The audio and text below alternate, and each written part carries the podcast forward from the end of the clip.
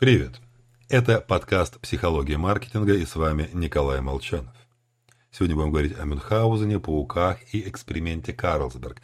Видео с этим экспериментом можете посмотреть у меня либо в телеграм-канале, либо на каких-то площадках типа Тенчата, Яндекс.Дзена и так далее. Итак, добротный кейс успеха обычно начинается с рассказа, как инфо-цыган оказался в беде. А затем, благодаря хитрому секретику, вылез, и вот у него теперь есть фотография с Бентли. Кейсы в стиле «из грязи в князи» вдохновляют и мотивируют. Хотя в пределе это классическая история барона Мюнхгаузена, который вытащил себя и коня из болота за волосы. Такой трюк могут проделать пауки. Поднять брюшко к небу, выпустить нити шелка и взлететь. Лететь километры.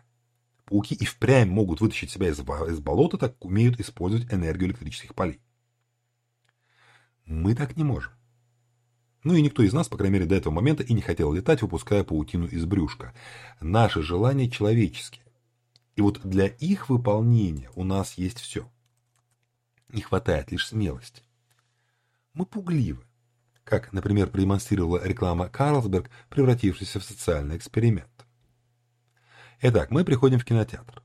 Покупаем билет, идем в зал и обнаруживаем, что он заполнен здоровенными хмурыми байкерами, злобно поглядывающими на нас.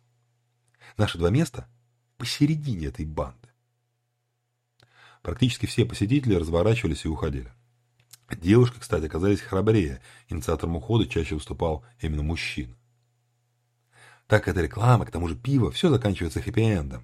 148 плохих парней аплодируют тем, кто решился сесть в самые гуще.